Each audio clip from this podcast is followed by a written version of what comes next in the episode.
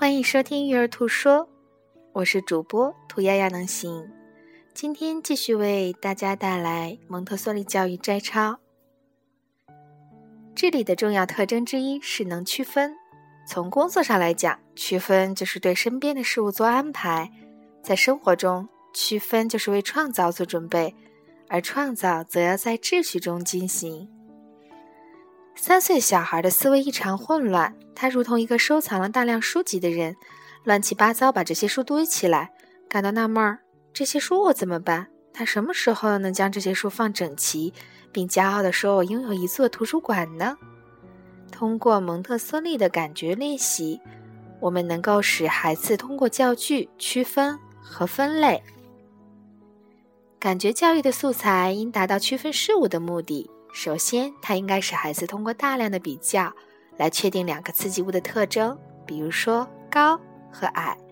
接着，当孩子的注意力指向一系列的外部特征，如从长到短、从黑到白，差异便被明显的感知到了。最后，他开始区分不同特征的差异程度，依次排列一系列物质，比如说。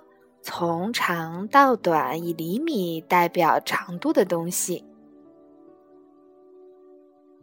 孩子在获得区分事物的能力之后，便奠定了智力的基础。儿童因此认识了周围的事物。